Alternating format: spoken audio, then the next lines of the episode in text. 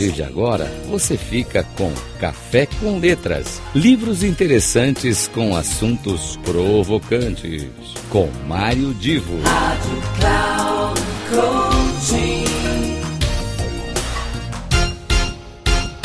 Alô, alô, queridos amigos da Rádio Cloud Coaching. Começa aqui mais um Café com Letras. Hoje eu não vou falar sobre livro. Não vou falar sobre editora Hoje eu quero falar, também não vou falar sobre escritor famoso. Hoje eu quero falar sobre um, alguém que, por qualquer que seja o motivo, decidiu escrever algo. Escrever um livro. Esse livro pode ser de poesia, esse livro pode ser de um depoimento pessoal sobre sua vida, esse livro pode ser uh, dedicado a um neto, a um filho, em que no texto vai contar algumas histórias, alguns casos. Esse livro pode ser, enfim, sobre qualquer assunto que a pessoa queira escrever. E eu, particularmente, sempre que possível, estimulo que as pessoas escrevam, uh, tenham um registro de suas memórias daquilo que aconteceu na família, porque para que as, jo a juventude, as gerações futuras, elas possam entender como é que foi o desenvolvimento daquela família, o que as crianças os adolescentes, os jovens hoje estão recebendo uh, daquela família, não é, não é gratuito, é fruto de um trabalho, de uma história e sempre que alguém puder deixar registrado isto para as gerações futuras, eu acho que é, um, é uma atitude, é uma ação fundamental. Bom, dito isso, nós temos visto, felizmente, muitas pessoas se lançando a escrever. A gente tem muitos profissionais que oferecem serviços de apoio para quem quer escrever e lançar seu livro. Às vezes a pessoa nem pensa em lançar o livro numa livraria ou com, através de uma editora para vender o livro, mas simplesmente quer deixar um registro, quer criar um registro para distribuir para os amigos. E uh, existem, como eu disse, muita gente uh, prestando esse tipo de serviço, seja para algum texto que a pessoa queira avançar e tentar fazer carreira como escritor, seja apenas para um registro que uh, terá destino mais para amigos e familiares. Eu estimulo qualquer um dos casos, mas eu quero aqui dar um recadinho muito interessante, muito importante e eu diria que seria a cereja do bolo.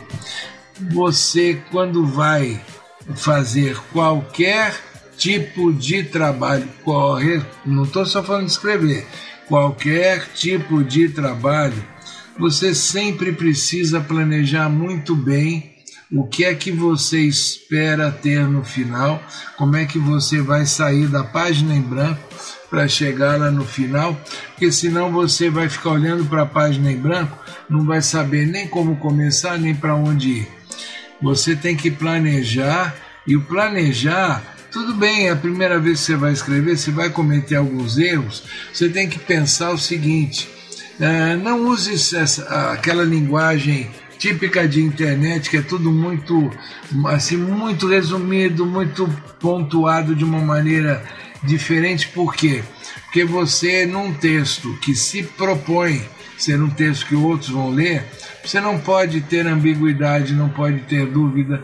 E eu, por que, que eu chamo a atenção? Porque eu tenho recebido de pessoas que me encaminham textos para opinar, fazer um comentário crítico, e eu percebo que os textos eles são escritos de uma forma como se a pessoa estivesse conversando, sem muita preocupação com pontuação, sem muita preocupação com a organização das ideias.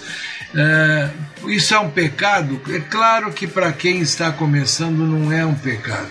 Eu só estou chamando atenção para que se evite o retrabalho. Ou seja, antes de começar, conversa com alguém que pode lhe dar uma orientação e um apoio para que você não perca tempo escrevendo e depois vai gastar outro tempo, outro tempão para corrigir ou para acertar as coisas. Converse sempre com alguém que tem experiência, alguém que pode lhe ajudar para você uh, ter uma, como se fosse um desenho mental, um mapa mental daquilo que você quer construir. Fica aqui dada a dica, um grande abraço e espero que você que está se lançando como escritor aproveite essa dica e aproveite não só a dica, como construa um grande texto que você vai se orgulhar e seus amigos vão ficar felizes. Isso sem contar os leitores que vão acabar tendo acesso ao seu trabalho. Grande abraço, até a semana que vem com mais um Café com Letras.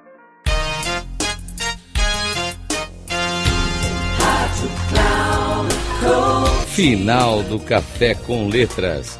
Livros interessantes com assuntos provocantes.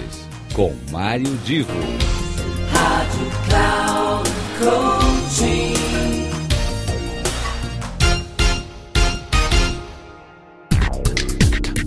Café com Letras. Livros interessantes com assuntos provocantes. Com Mário Divo.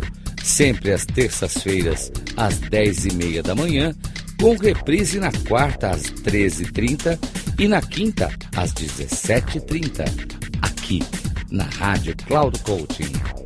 Acesse o nosso site radio.cloudcoaching.com.br e baixe o nosso aplicativo na Google Store.